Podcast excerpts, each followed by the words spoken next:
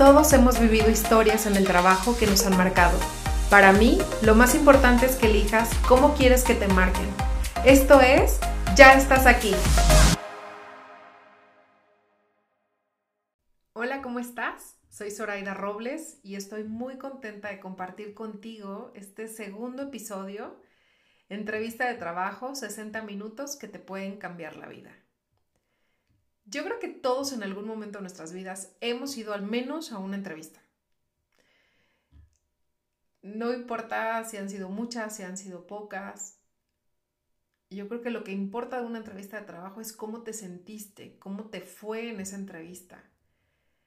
Habrá ese recuerdo de la super entrevista donde contestaste todo muy bien, donde te sentiste extraordinario, dijiste las palabras adecuadas, y seguramente también esa entrevista donde saliste totalmente desinflado o desinflada, donde dijiste mil cosas que al segundo que las dijiste, chin, eso no era lo que debías de haber dicho. Ahora te voy a pedir que uses tu memoria y que trates de recordar esas primeras entrevistas que tuviste. Si puedes llegar a la primerita que tuviste, qué empresa fue, no sé si te acuerdas qué puesto era el que estabas pidiendo, si estabas nervioso o nerviosa, pero lo más importante es si te preparaste para esa entrevista. La verdad es que yo no recuerdo la primera entrevista que tuve. Lo que sí recuerdo fue una de las primeras entrevistas que tuve y que me cambió la vida. Esto sucedió en el 2003 y te platico un poquito del contexto que estaba viviendo en esa época. Yo estaba estudiando em, psicología del trabajo y ya estaba en los últimos semestres. Me acuerdo que un compañero entre breaks y breaks comentó, oigan, ¿alguien todavía no tiene prácticas? Porque donde yo estoy haciendo mis prácticas están solicitando a alguien. Y en ese momento la verdad es que así sentí el calor que se me subía porque dije, ¡Ah! ya tengo que empezar mis prácticas y ni siquiera he buscado, no tengo currículum. Entonces levanté la mano y le dije, yo, yo, yo estoy interesada. El currículum lo hice ese mismo día que lo envié. Eh, estaba horrible, horrible. Usé un template feísimo obviamente el currículum no reflejaba nada de mí, o sea, ya no me acuerdo ni qué tantas cosas le puse, puse mis hobbies, puse cosas que, pues que no se deben de poner, ¿no? Em, total que bueno, me llamaron, me, pidieron una entrevista y ese día, eh, pues procurando mi puntualidad, Llegué 30 minutos antes porque estaba muy estresada por llegar tarde. Sentía muchísimos nervios y eso que llegué 30 minutos antes. Tuve mucho tiempo para relajarme y para decir, ok, ya, relájate, tranquila, ya estás aquí. El puesto al que yo me estaba postulando era de, para prácticas profesionales como auxiliar del gerente de unidad de negocios de una línea de producción en MAVE. Sí, todo eso. no me avergüenza decirlo, porque la verdad es que todos empezamos en un punto, ¿no? Y si hoy me comparo con aquella chiquilla que fue entrevista, uff, pues la verdad es que he aprendido muchísimas cosas. Confieso que no sabía ni qué era una unidad de negocios. No había leído la descripción del puesto. O sea, lo único que sabía era lo que había dicho mi compañero en la clase. No pregunté de más y eso estuvo pésimo. Y obviamente pues no me había preparado. Y literal me di cuenta de eso cuando dijeron mi nombre acompañado de un pasa por aquí, por favor. Y entonces ahí se puso muy buena la cosa porque empecé a sudar como si llevara corriendo 50 minutos a toda velocidad, ¿no? Y me ofrecieron una botella de agua y literal esa fue mi salvación. Porque cada vez que me preguntaban algo que no tenía ni idea de cómo contestar, abría la botellita, me tomaba unos segunditos para pensar mi respuesta y listo.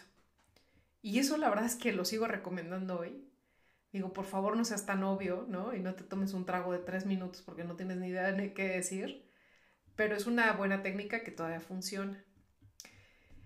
Em, me parece recordar que de las cosas que más me pusieron nerviosa en la entrevista fue cuando me preguntaron el típico de, oye, ¿y por qué deberíamos de contratarte a ti y no a la otra candidata?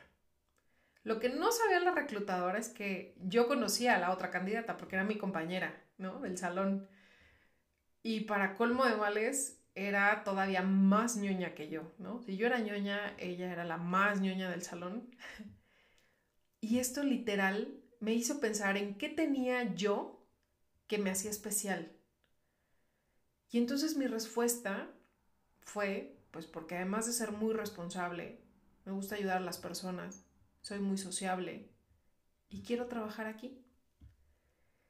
Bueno, pues la entrevista terminó, yo me sentía muy feliz, no sabía ni de dónde me había salido esa gran confianza, eh, mis respuestas padrísimas, me mostraba muy segura de a lo que iba y pues a final de cuentas me contrataron. Hice mis prácticas en producción, después estuve en recursos humanos, tuve mi primer posición con un equipo a cargo y literal, esa entrevista cambió mi vida. Tengo muchas historias de terror para compartirte, desde entrevistas horribles donde yo fui la candidata, hasta entrevistar a candidatos quienes tuvieron comportamientos que automáticamente se descartaban del proceso por sus valores, por sus comentarios, por sus reacciones. Y también tengo comentarios de los hiring managers sobre el desempeño de entrevista de los candidatos. Pero hoy no quiero hablar de historias tristes. Hoy quiero dejarte con algunas sugerencias que puedo hacerte si es que estás en proceso de búsqueda de empleo o simplemente necesitas estar preparado por si se ofrece.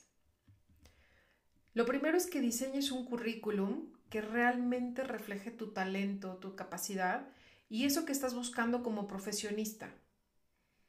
Te sorprendería la cantidad de currículums horribles que he visto en mi vida. También te puedo decir que investigar acerca de la empresa es muy importante. Lo básico es su producto, su giro, el capital, el tamaño. Pero si buscas un poquito más, vas a encontrar acerca de su cultura, de sus valores. Y entonces aquí lo importante es preguntarte si es una organización en la cual quieres formar parte. Si el día de mañana te vas a sentir orgulloso o orgullosa de trabajar ahí. Prepararte bien para una entrevista es tener claro qué puesto es, qué competencias están pidiendo, qué conocimientos, compararte y ver de eso que piden qué cosas sabes hacer y lo que no sabes hacer, tenerlo bien identificado y poder buscar si es que tienes algo que compense eso que no están pidiendo y que no eso que están pidiendo y que no tienes por algo que no están pidiendo pero que tienes y pudiera ser un plus. Otro adicional, obviamente, pues es el tema de la puntualidad, ¿no? El, llegar tarde a una entrevista es de las peores cosas que puede sucederte. Primero porque empiezas apenado por llegar tarde, porque no te enfocas o te cuesta más trabajo enfocarte. Y porque obviamente causas una primera pésima impresión. Después, si quieres estar relativamente más relajado y enfocado y no sudar como en un maratón, te puedo recomendar que hagas ejercicio ese día muy temprano. Te juro que te ayuda. Yo lo he hecho, es más, lo hice siempre y lo hago siempre que tengo un evento importante, porque eso me ayuda a estar más tranquila, más enfocada. Conocerte bien es la clave para tener una buena entrevista que sepas cuál es ese valor agregado que estás ofreciendo como profesionista o persona. Eso te va a ayudar también en las preguntas que a veces no se preparan, en las preguntas que tienen que ver con reacciones, con situaciones hipotéticas. Y algo que puedo decirte es que desde mi muy particular punto de vista, la actitud siempre será superior al conocimiento. Ahí te va. La actitud siempre será superior al conocimiento y te explico por qué. Porque los conocimientos se aprenden. O sea, y no estoy demeritando, ¿no? Es, son años de experiencia, es, no sé, chutarte un diplomado, una carrera, un etcétera. pero la actitud se contagia. Y eso tiene un peso importantísimo en las organizaciones.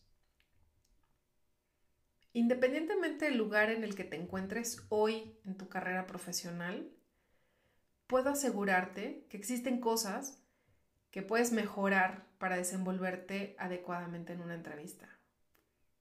Cada entrevista de trabajo es una oportunidad incluso para conocerte mejor, para darte cuenta dónde estás hoy, que te está fallando y en el mejor de los casos, reconocer todo lo que ya has logrado y eso se siente bien bonito. A veces identificar el talento en nosotros mismos no es tan sencillo. Para eso habemos profesionistas quienes podemos ayudarte a prepararte. Espero que hayan sido de utilidad estas recomendaciones y quiero recordarte que ya estás aquí. Gracias por escucharme. Nos escuchamos pronto. Muchas gracias por habernos escuchado. Espero que te haya gustado el episodio de hoy. Síguenos en las redes de Zoraida Robles Coach y contactemos en LinkedIn, Facebook e Instagram. Y recuerda, ya estás aquí.